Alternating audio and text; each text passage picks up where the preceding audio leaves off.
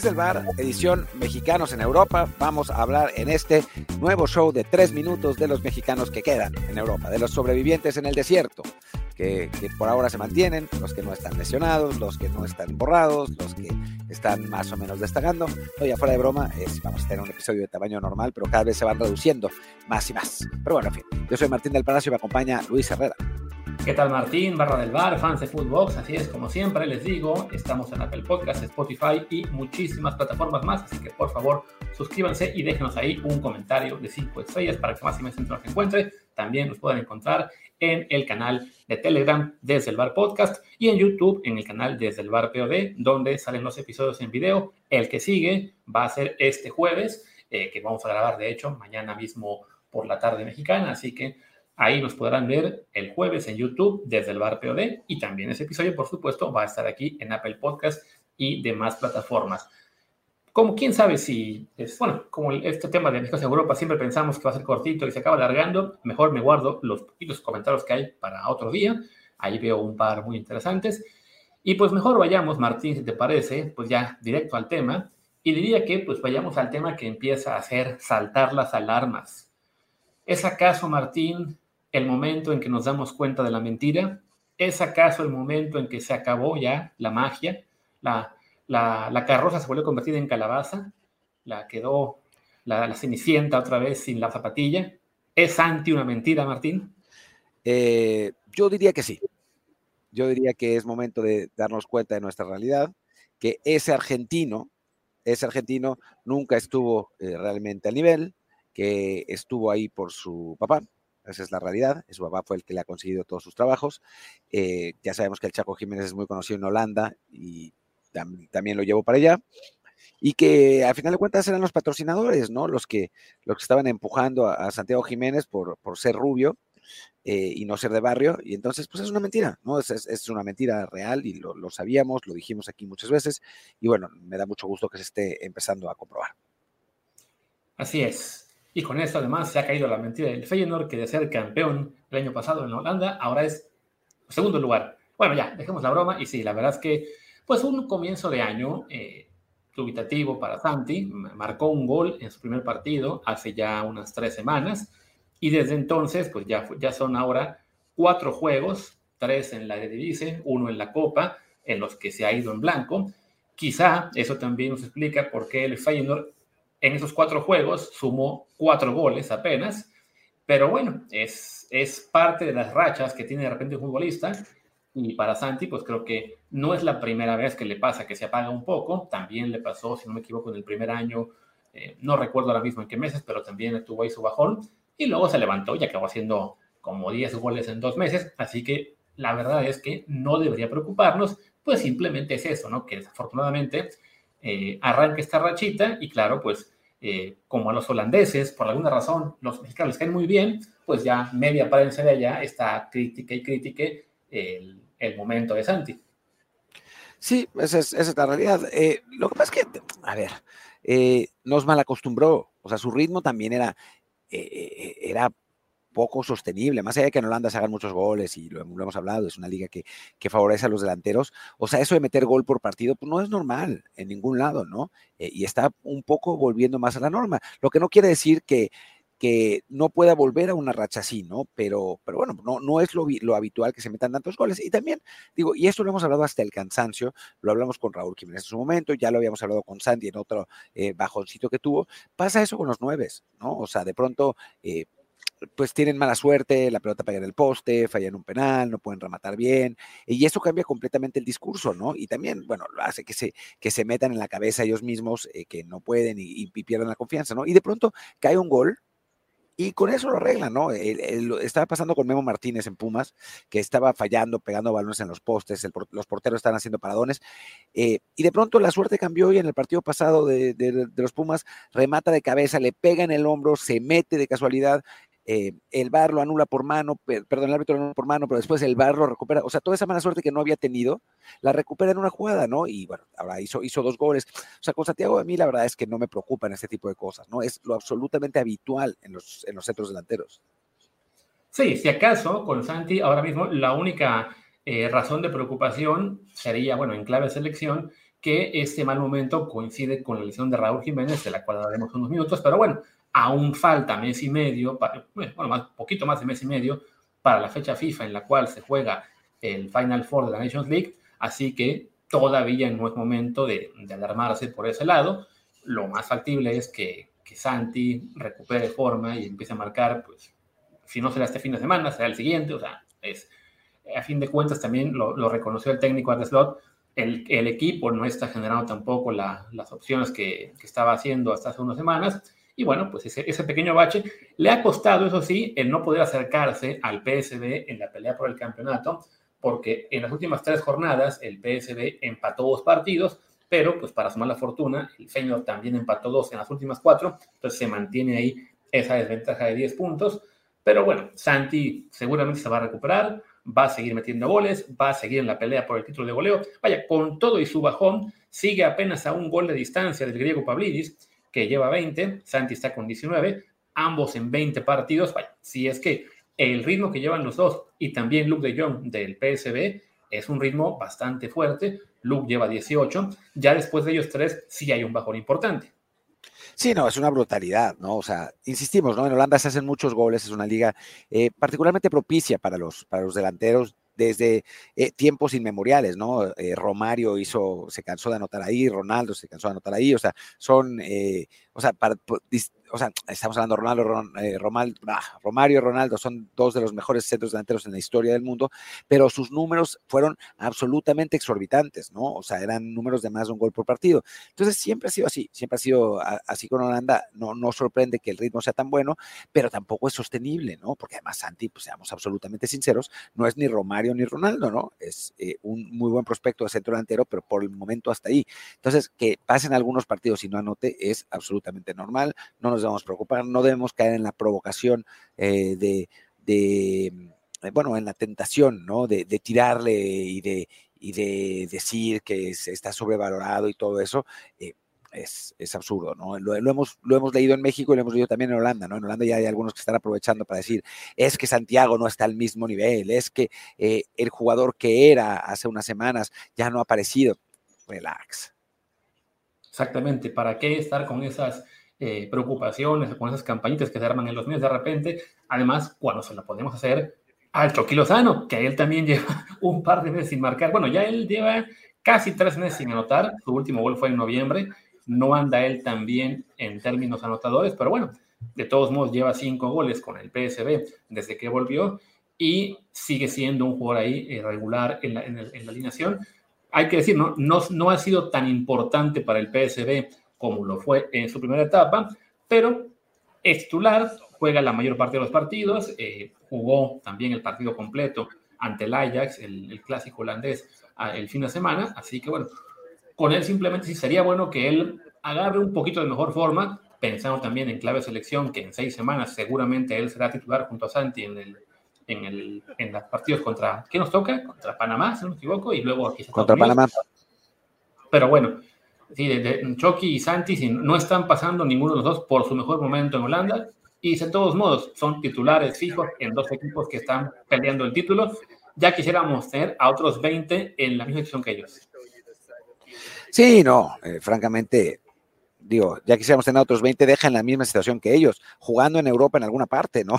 O sea, lamentablemente cada vez son menos. Eh, a final de cuentas, tanto Santi como Chucky por más que ahora estén en un, momento de forma un poco más bajo, son figuras en la liga holandesa, o sea, no, es que sean jugadores promedio del Groningen.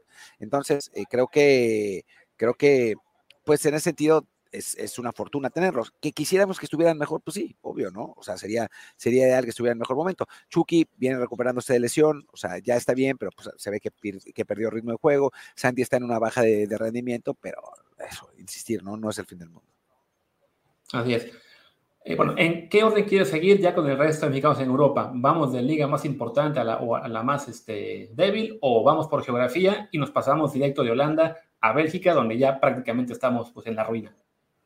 Eh, vamos, pues vamos, hay algo en Bélgica, ah, lo del estándar, ¿no? De, de Bueno, eso lo podemos, decir en un segundo.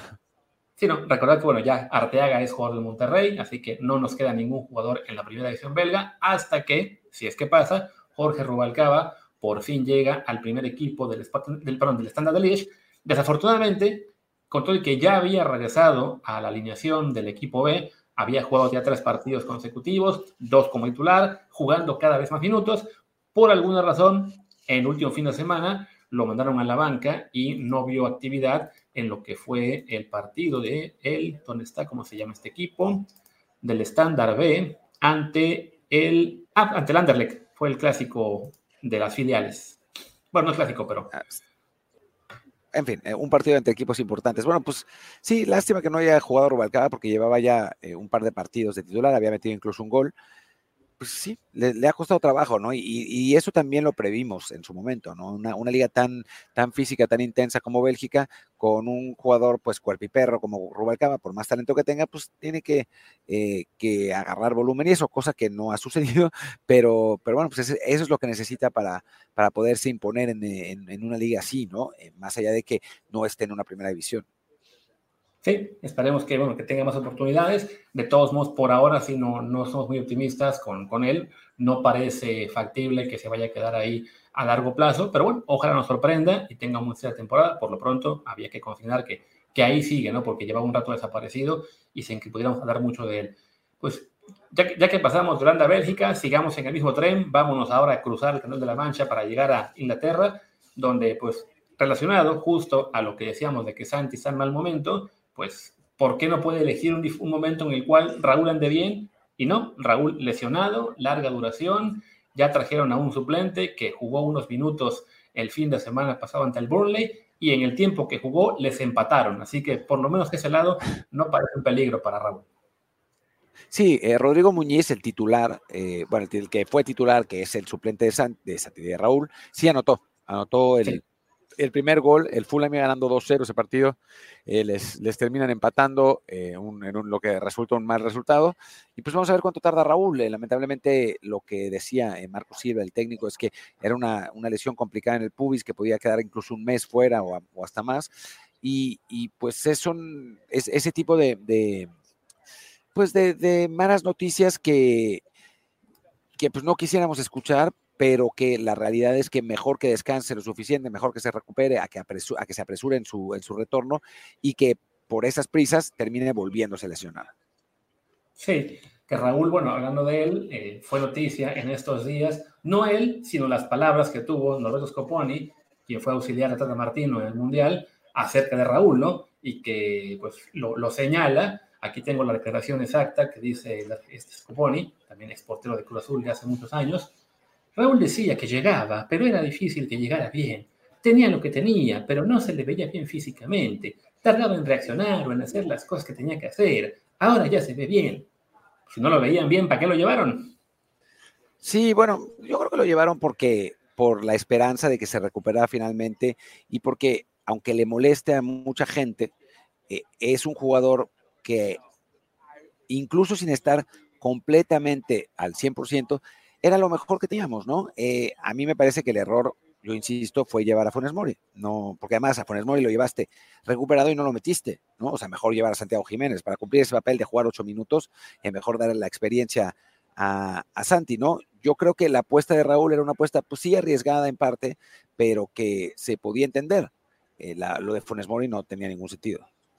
Sí, yo creo que, y mira que se, ha hablado muchísimo de esto, incluido aquí en el podcast, sea, yo, coincido en que a Raúl se le llevaba, porque bueno, la esperanza era, este es nuestro mejor delantero por mucho, si está al 80, 90%, ya con eso es mejor que, que cualquiera de las demás alternativas. Pero claro, si ahora nos está Scoponi, no, pues no lo veíamos bien, no lo veíamos bien, no lo veíamos bien, quizá ahí sí, pues tuvieron que haberse eh, fajado los pantalones y decir, ¿sabes qué? Pues si vamos a llevar a dos delanteros que están recuperándose de lesión, llevemos al que se ve menos afectado, ¿no? Y en ese caso, haber, si dejado a, a, Funes Mori para meter a Santi y al que hubieran sacrificado a Raúl. O sea, creo que el gran error fue el meter a los dos que venían de lesión, ¿no? O sea, fue de que, bueno, Santi es el cuarto de la lista, así que él va a entrar si se caen lo, uno de los dos lesionados, y más bien debió ser, ok, tenemos a dos que están todavía en recuperación, pues vamos a llevar a dos que vayan a la segura, aunque no sean tan buenos, en ese momento me refiero, como eran Henry Martín y Santi Jiménez. Y de los dos lesionados, pues el que se recupere mejor físicamente, ese llega al, Mundial, ¿no? Sí, sí, o sea, había muchas maneras de, hacerlo, aunque, mira, si somos absolutamente sinceros y, brutalmente, brutalmente honestos, hubiéramos perdido igual. O sea, no es que hayamos, o sea, la, oportunidad más clara se, se, la comió Antuna, ¿no? O sea, no es que nuestros centros delanteros hayan eh, tenido así un millón de oportunidades, ¿no? En el partido contra Polonia, ninguna. En el partido contra, contra Argentina, ninguna.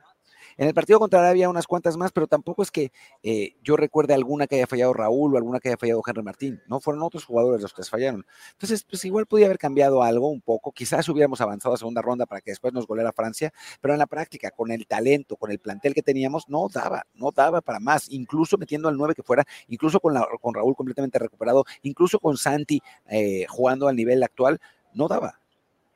Siempre será mejor que te golee Francia a quedar fuera contra Arabia Saudí en la primera ronda, pero bueno. Ah, una más que también. La verdad, sí, estoy, estoy de acuerdo, estoy de acuerdo con eso, ¿no? Claramente. Aunque bueno, si Francia te golea después, la toxicidad hubiera sido la misma, creo, ¿no? Pero estoy de acuerdo, pero lo que voy es que tampoco es que fuera una diferencia monumental, ¿no? O sea, no es que hubiera sido un, mira que aquí no se quiere nada el Tata Martino, ¿no? Pero no me parece que haya sido un error garrafal del Tata y de su cuerpo técnico haber hecho eso. Simplemente, pues quizás podría haberse hecho un poco mejor, pero es muy poquito. Lamentable, lamentable, Martín. Yo creo que estás perdonándole muy, muy temprano, Tata Martino. Y mira que aquí veo la Scoponi que también dijo, ¿no? Se habla mucho del Chaco, Santi Jiménez, pero no juega mucho en Cruz Azul. El que le daba el juego era Gerardo. Coño, o sea, estaba, estaba todo como técnico la misma. Es que no juega en Cruz Azul, carajo, ya se ha ido al Feyenoord. Pero bueno, fuera Tata, fuera sí, fuera todos ellos de nuestras vidas y esperemos que para el siguiente Mundial no tengamos el mismo dilema de si llevamos a dos lesionados o a un joven que esté en despegue. Eh, ¿En qué estábamos? Ah, sí, en Raúl Jiménez, que bueno, lesionado, aunque esperemos vuelva en un mes. Y ahí mismo en Inglaterra, Edson Álvarez, pues no fue un buen fin de semana para él. Sí jugó 90 minutos, pero el West Ham se comió 3-0 del Manchester United, que hace unos años eso habría sido normal. Esta temporada es como de, ¿qué? No, pero Edson jugó bien. O sea, dentro de todo, dentro de la, la, catástrofe, Edson no tuvo un mal partido. O sea, en general los aficionados del West Ham eh, lo consideraron como el mejor del equipo, pese a todo, ¿no? Que bueno, pues digo, sería mejor que ganaran, pero ya si van a perder así eh, escandalosamente mejor que te, que, digamos, te salgas un poco bien librado individualmente, ¿no? Em, y, creo que, mantiene eso la, pues la imagen que ha tenido Edson durante el partido. Y algo que también creo que es importante, que pese a todo, pierden 3 a 0, necesitaban, eh, no sé, eh, refrescar algo, cambiar algo. Cuando entra Calvin Phillips, que es el jugador que, que llevan en teoría para ocupar el, el puesto de Edson, entra por Thomas Suchek, el, checo, y Edson juega los 90 minutos, que eso también me parece que es importante. Sí, sí, hubo un doble cambio en ese momento. Entraron este Calvin Phillips y este Cornet, salen Suchek y, y, ¿cómo se llama el otro? Kufal, pero bueno, a Edson lo mantienen los 90. Sí, Kufal es lateral derecho, así que, que sí, lo de, lo de Phillips fue por, fue por Suchek. ¿no? Pero bueno, ahí el chiste es que sí, que Edson se mantiene como el jugador eh, referente de ese West Ham, que de todos modos, es un poquito preocupante eso, ¿no? Que se coman un 3-0 de un United que, ok, anda en buen momento, ya está recuperando forma, ha ganado cuatro de los últimos cinco, aparentemente. Entonces, este, bueno, aparentemente sí, estaba yo buscando si tenía más en la lista, pero no, si es cuatro últimos cinco, que desafortunadamente también con este marcador, justamente el United rebasa al West Ham por el sexto lugar, que da plaza, suponemos, de Europa League el próximo año, se cae el West Ham a la plaza de Conference con solamente un punto de ventaja sobre Brighton y lleva además ya el West Ham en los últimos cuatro partidos, no, en los últimos cinco partidos que ha, que ha disputado el, el West Ham, apenas, corrijo, últimos seis partidos, cuatro empates, dos derrotas. Es que también se aumentaron aquí dos de Copa, ¿no? Entonces, este, quedaron fuera en la FA Cup, en la Premier League ya están ahora en el séptimo lugar. No están, o sea, no, no ha sido un buen arranque de 2024 para ellos y con el Brighton encima también, lo mismo que el Newcastle, pues se podrían acabar quedando fuera de todo, sobre todo sabiendo que en unas semanas les toca ya volver a jugar en Europa y ese, esa acumulación de calendario pues les puede afectar aún más, ¿no? Sí, vamos a ver qué, termina por pasar, ¿no? Quizás, a final de cuentas, así como la temporada pasada que terminaron por apostar eh, por ganar la Conference League y lo lograron, quizás este año intenten apostar por ganar la Europa League, que no es imposible, la verdad, o sea, viendo el plantel de West Ham y viendo los, los rivales, después del el top 1, que es el Liverpool, claramente me parece que hay un grupo de equipos donde está el West Ham que podrían también, también ganar la competencia. Sí, y uno nunca sabe, por ahí el equipo favorito que es el Liverpool acaba tropezando en otra serie porque está distraído con la liga o por lo que sea. Entonces, para el West Ham puede acabar siendo más interesante el darle prioridad absoluta a la Europa League. Si bien sabemos que en Inglaterra la Champions League sí, evidentemente importa, pero la Europa y la Conference por lo general no les ha importado tanto. Pero bueno, el West Ham justo viene de ganar la Conference, no sería raro que le den prioridad también a la Europa para seguir acumulando trofeos internacionales. Y bueno, me faltaba mencionar del otro mexicano, bueno, espera, antes, de que cambies de mexicanos, eh, te, diría una cosa. La, Europa League y la Conference importa para los equipos más chicos.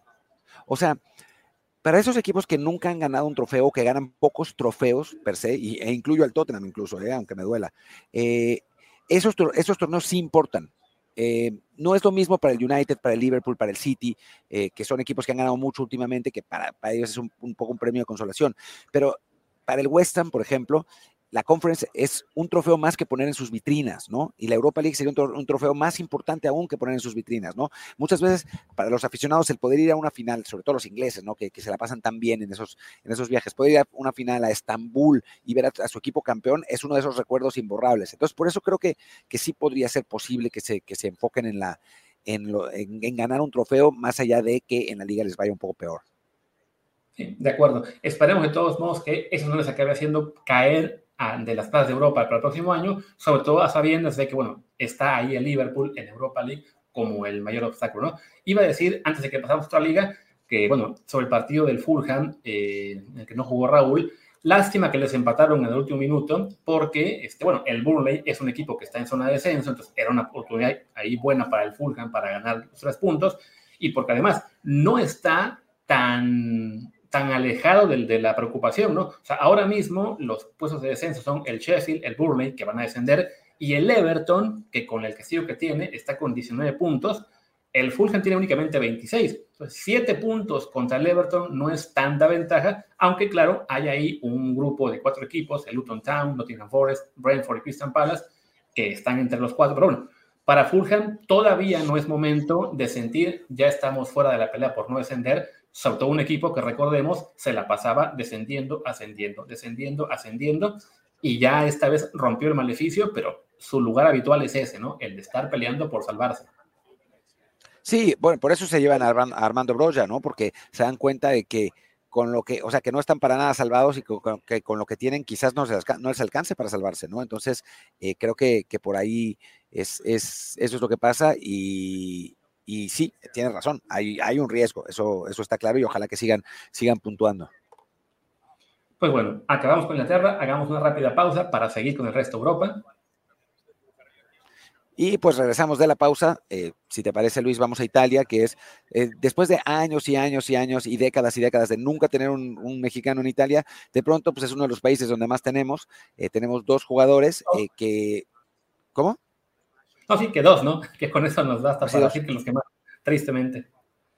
Es triste, pero, pero por lo menos, digo, dentro de todo, son dos jugadores a los que, que, están jugando, a los que le está yendo relativamente bien de manera individual, porque colectivamente a uno le está yendo bastante bien y al otro no, pero, pero bueno, por lo menos tenemos cosas, nos da cosas de qué hablar. El, la Salernitana de, Memo Ochoa empató a cero en Turín contra el Torino, en un partido en el que Memo tuvo un partido discreto, no fue, no fue una de sus grandes actuaciones, pero es su primera portería en cero en no sé cuánto tiempo y un resultado importante para, para su equipo que pues llevaba rato sin tener uno, que todavía no está completamente perdido en el descenso, que necesitaba mantenerse más o menos al nivel para poder, eh, pues eso, em, no, no, no despeñarse por completo, y que además, en algo importante, la próxima semana juega contra el Empoli, que es el, uno de sus grandes rivales directos y le sirve para no descolgarse tanto este empate en Turín. Sí, en este momento el equipo de Mochova tiene 13 puntos, adelante están el Empoli precisamente y el Cagliari con 18, ah, y también el Gelas Verona, entonces son un grupo de tres equipos a cinco puntos de distancia, pero bueno, recibir al Empoli, que es el que está más, el que está peor de todos, es una gran, gran oportunidad para la Salernitana de cortar la distancia a solo dos puntos y bueno, aún quedará muchísimo torneo para tratar de, levantarse y de salir del descenso, ¿no? O sea, no es todo perdido, pero sí creo que para el equipo de Ochoa este juego es crucial porque ya ha tenido en semanas anteriores ese tipo de partidos en los cuales se enfrenta a un rival por no descender y acaba eh, pues solamente empatando o, perdiendo incluso. Me acuerdo creo que fue el del Cagliari sobre todo que lo, iba ganando y si no me equivoco y, no pudo mantenerlo. Entonces sí, ahora es una oportunidad importante para ellos, ¿no? Y curioso, Memo por, por, lo menos está jugando, como señalas, ¿no? 90 minutos, partido discreto, pues que tengamos así, ¿no? Ya sabemos que si le meten un gol, aunque pare 10, lo van a reventar, pues mejor que tenga un juego tranquilo en el cual eh, no pase nada, pero su equipo siga sumando, aunque sea de puntito a puntito. Sí, sin duda, sin duda, porque, digo, además si desciende ya sabes lo que van a decir. Y del otro lado, curiosamente, eh, el Genoa enfrentó al Empoli, ¿no? Lamentablemente Johan no juega de delantero y su buena actuación pues no eh, le permitió al, al Genoa ganar un, partido que le hubiera servido tanto a ellos como a la Salernitana. A final de cuentas termina 0-0, eh, pero Johan tiene una muy buena actuación, eh, jugando de líbero esta vez, no, no por izquierda como solía jugar. Y bueno, sigue manteniéndose no solo como titular, sino como un jugador importante de un equipo que está firmemente anclado a la media tabla en Italia, ¿no? Que es algo que le hacía falta al propio Johan. Sí, ya, ya están en el undécimo puesto. Creo que es una, es una pena que no hayan sacado los tres puntos contra el Empoli. Pensé que ibas a decirlo cuando lo de Johan, de que es una pena que no fueran de delantero, porque entonces con él seguramente caía el gol, pero no, nada más lo, tuvo que conformar para mantener la, puerta en cero. Y, y, nada, ¿no? Para él sí, ya lo que hemos dicho, creo que seguramente unas tres veces en esta temporada, temporada de consolidación, de tranquilidad, de no estar pensando en el descenso. Tienen ahora mismo un colchón de 11 puntos contra el Verona, Cagliari y Empoli, y además en medio también otros cinco equipos. Así que, salvo alguna catástrofe, parece que, va a ser por fin un año en el cual eh, Johan llegará tranquilo al, final de temporada y esperemos también tranquilo en cuanto no estar dudando de dónde va a jugar la próxima temporada. Digo, si llegara una oferta, fabuloso, pero creo que en este momento para Johan es más bien estabilidad y saber que el próximo torneo va a estar en un Genoa que, va a estar aspirando a eso, ¿no? Hacer una media tabla constante y no a volver a sufrir por el no descenso. Exacto, ¿no? O sea, me parece que eso es, eso es lo importante. Todavía tiene contrato, me parece que dos años más con el Genoa. Así que, que bueno, salvo eso, que, que, alguien lo busque, algún equipo un poquito más eh, pudiente en, la propia Italia, que creo que es ahí donde tiene el cartel, eh, se quedará ahí y me parece bien, ¿no? Que se siga consolidando, que siga manteniéndose en Europa. O sea, a estas alturas, mientras se mantengan, es positivo. Sí, sí su, contrato está exactamente en dos años más, acaba eh, con el Mundial eh, también 2026, ¿no? Y bueno, pues sí, seguimos este recorrido por Europa. Nos, eh, fue un salto de, de, Inglaterra a Italia, porque en Francia no hay mexicanos, aunque nuestros amigos de jóvenes futbolistas se dirían que no es cierto, que hay un mexicano que acaban de descubrir hace unos días que tiene, creo que 15 años o algo así, pero que bueno, que está. No, hombre, 10. No, no, era uno de 3 o 14 años, que estaba en la sub-15 de México. No, no, Ah, no, no, no sé. No, según yo te estás confundiendo. Y es uno de 10 años que está en el REN y que, está a préstamo en el VAN esta temporada. Sí, de 10 años. Madre de Dios. Sí, yo, me quedé con uno de 13 o 15, pero bueno, ahí está. El chiste es que sí son, pues eh, hay, alguien en Francia, pero tenga 10, 13 o 15 años, hay que reconocer que es muy pronto para darlo como esperanza incluso. O sea, en, las categorías de 15 años hay miles y miles de jugadores. Que uno sea mexicano, pues qué bueno, pero no significa nada en realidad. Es que creo que te estás confundiendo a dos jugadores. Uno es este eh, franco-mexicano que tiene 10 años, eh, literalmente. Y después el otro que es eh, Devon Kimbrough, que es el que tiene 13 que ya juega en el Sacramento de la segunda división de, Estados Unidos, que es seleccionado mexicano sub-15, que ese eh, tiene 13 años y mide un 80. O sea que, bueno, por lo menos por ahí ya es, ya es otra cosa. Sí, por supuesto que es, eh, que es muy pronto, pero tener ya un jugador que a esa edad sea profesional y mida un 80, pues no es algo muy común para las selecciones mexicanas. Sí, que además estaba yo viendo, bueno, estoy buscando aquí en la página de ellos, a ver, para estar seguros con el tema de la, del mexicano en Francia y se destacaba en su, último video de YouTube. Se hace oficial la segunda incorporación de mediocampista a un equipo francés de primera, será este, este chavito, y también joven sueco-mexicano, firma con un histórico en Suecia, que es el equipo que formó Zlatan además. Ah, bueno, ya, ya estamos, vamos, vamos con todo a conquistar Europa. Digo, con que uno de esos pegue, ya, eh, ya sería eh, algo muy productivo, pero hasta ahora ni uno ha jalado, ninguno de esos estrellas que, luego descubren el extranjero ha resultado ser top, salvo Neri Castillo, en su momento, que era cuando todavía no existían cuentas ni, ni nada, ¿no? Pero en general, pues la realidad es que, dime. Ajá. en tu día los dos santos, Gio, digamos que lo mismo, ¿no? Como fue la era de que, en la que aún no había redes, eh, de Gio nos entramos pues cuando lo convocaron a la, a la selección sub-17 y empezamos a, saber que había un mexicano que estaba en Barcelona y también que estaba ahí su hermano. Gio sería lo más parecido a estas promesas que, que salen ahora cada unas pocas semanas de que ah, tenemos uno en tal equipo, uno en tal equipo, pero les digo, ¿no? Desafortunadamente. Difiero de, esa difiero de esa opinión y te voy a decir por qué. Porque Gio fue al Barcelona. Ah, no, no, eso iba. No, no, fue, no fue el Jugarden sueco o no salió del, de, no, no era un jugador de 14 años que, o sea, ¿sabes? O sea, era, fue un jugador que, que se va al Barcelona y que, y que se lo llevan ahí, ¿no? O sea, ya, a un Barcelona que pues, no era este Barcelona, ¿no?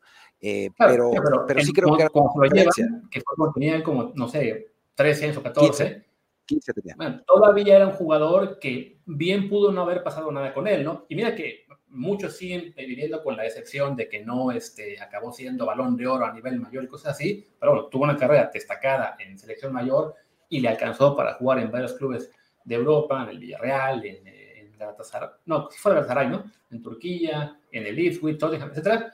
Pero, por ejemplo, también tuvimos poquito después de ello a este chico, Pablo Medina, que, se fue, que estaba en las básicas del Real Madrid y de ahí en las del Benfica y de ahí siguió bajando, bajando y bajando hasta que acabó en la cuarta española, ¿no? O sea, el, punto es que, pues, aunque nos da mucho gusto, sí, enterarnos cada pocos días de que haya X mexicano en una cantidad importante, o ahora quizá lo más cercano allí, o ahí sí, Alex Alcalá en la del City, pues a esas edades todavía es muy pronto para ilusionarse o dar por cierto que van a acabar siendo jugadores, deja tú de selección, sino de primera división.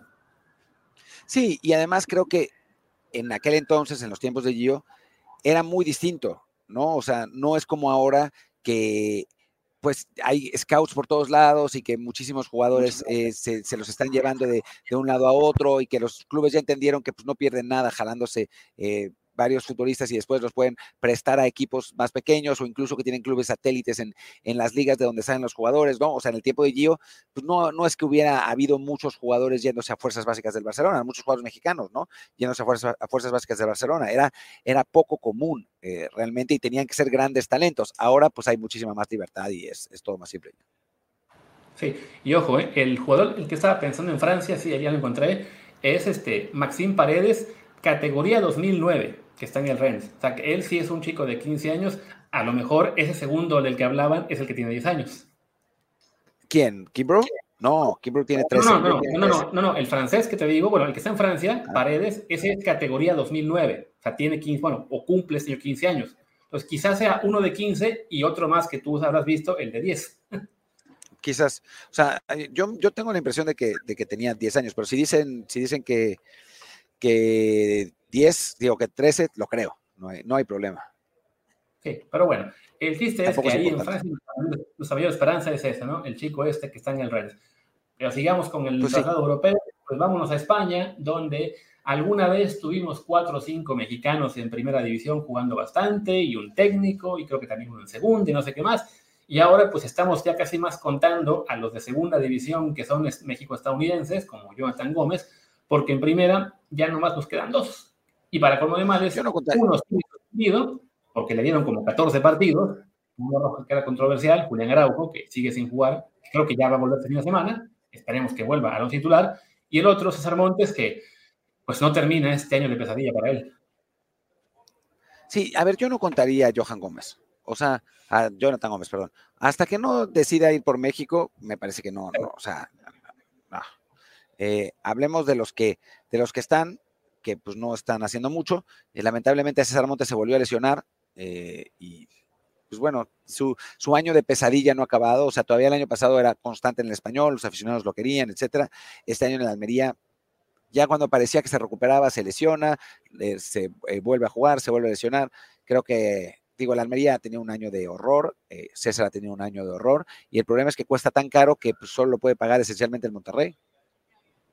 Sí, y, además se lesionó y la Almería perdió otra vez, ahora con el Valencia, y está ahí sí realmente hundido en la zona de descenso, lleva apenas seis puntos, el Granada, que es el decimonoveno, lleva 12, el Cádiz tiene 17, la salvación serían el Mallorca, Celta o Sevilla, que todos tienen 20, entonces si acaso quien está aspirando a salvarse es el Cádiz, pero Granada y Almería, pues con la pena Andalucía te vas a quedar con muy pocos equipos en primera, porque Granada ya casi y Almería desde ya lo podemos dar por descendido porque no lo vamos a ver remontar 14 puntos de desventaja en lo que queda que son 15 jornadas.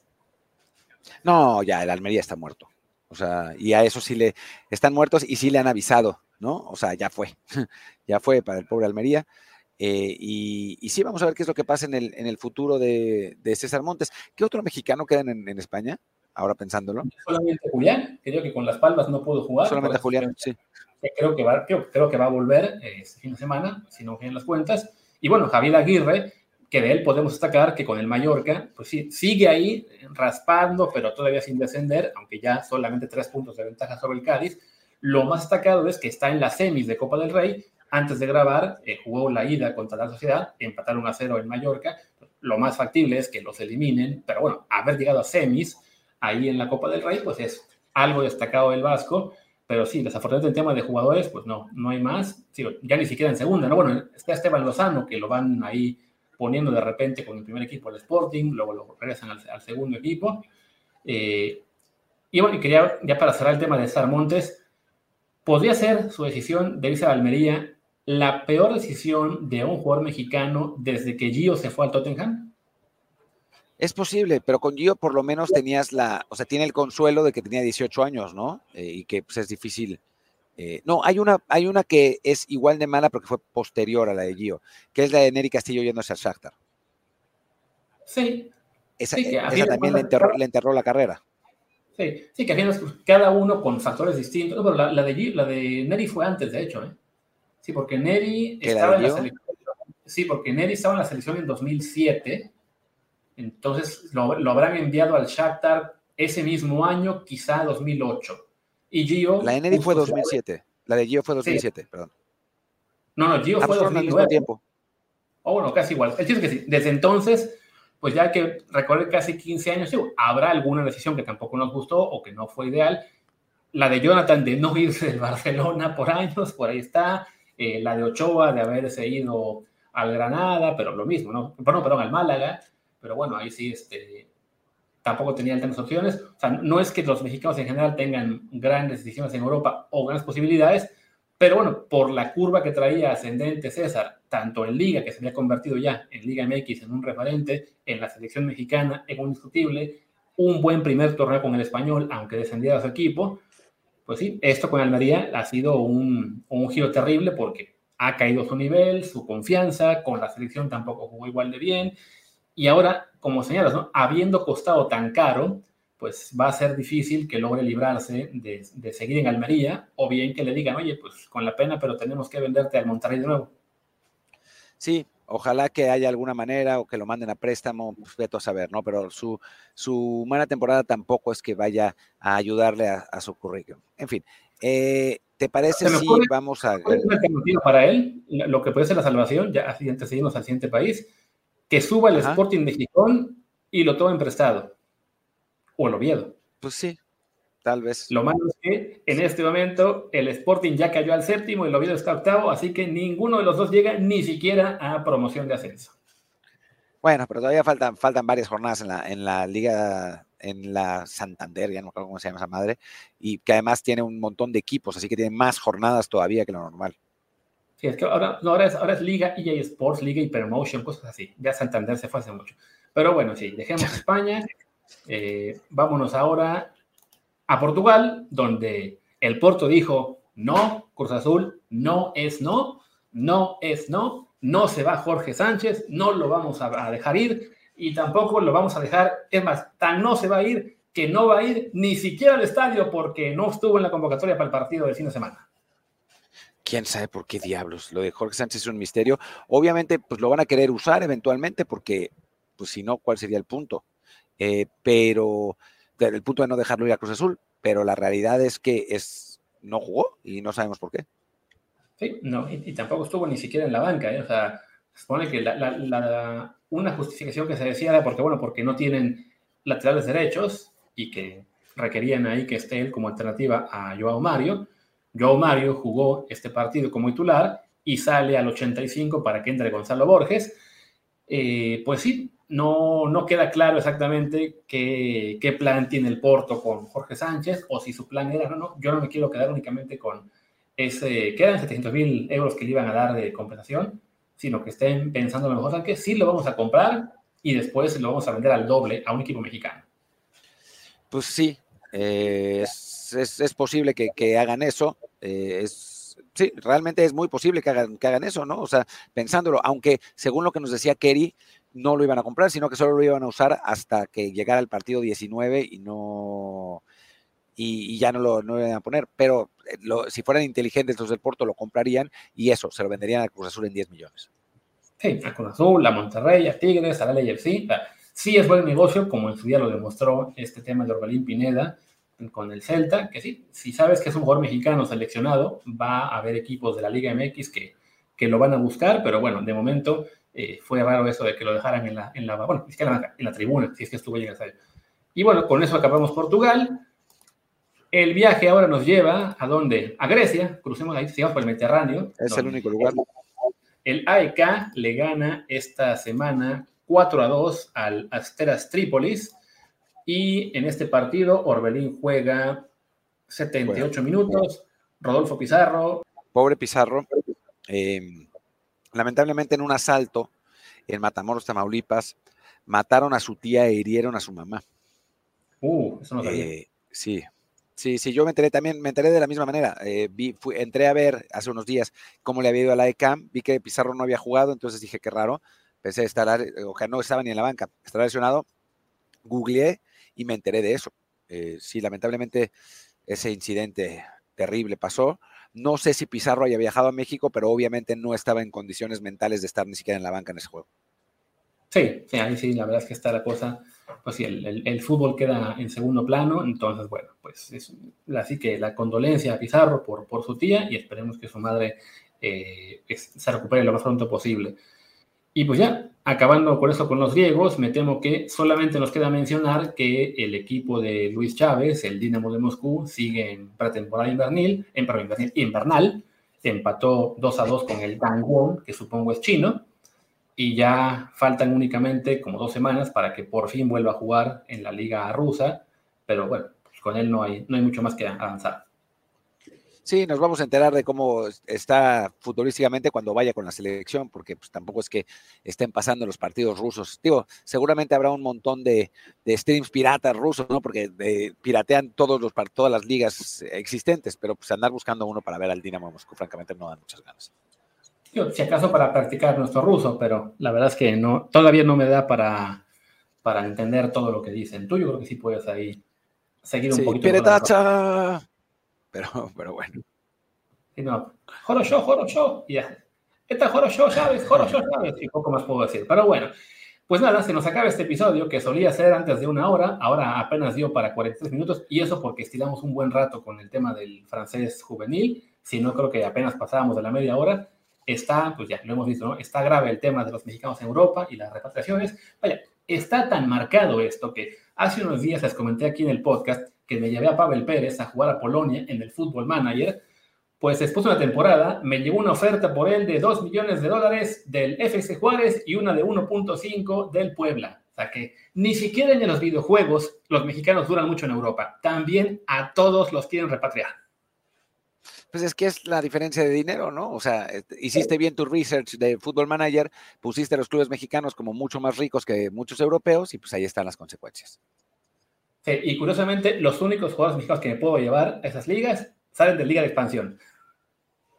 Pues como es en la realidad. Te digo, está ese, ese videojuego, Football Manager, se lo recomiendo por eso. Ahí sí es realismo total y la Liga Mexicana hecha con, ahí sí, muy buen trabajo, aunque sea yo el que lo encabezca, encabece, perdón. Y nada, pues habiendo hecho otros comerciales, uno más en Twitter, denle click a la recomendación que hice del Super Bowl hace ratito, ahí en Luis RHA, por favor, unos cuantos clics es lo único que se les pide, también un RT, por favor, y después de eso ya, cerremos el de hoy y regresamos el jueves en YouTube y también aquí en Apple Podcast y Spotify. Yo soy Luis Herrera, mi Twitter es arroba luisrha.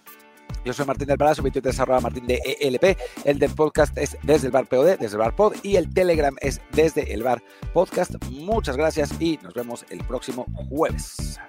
Chao.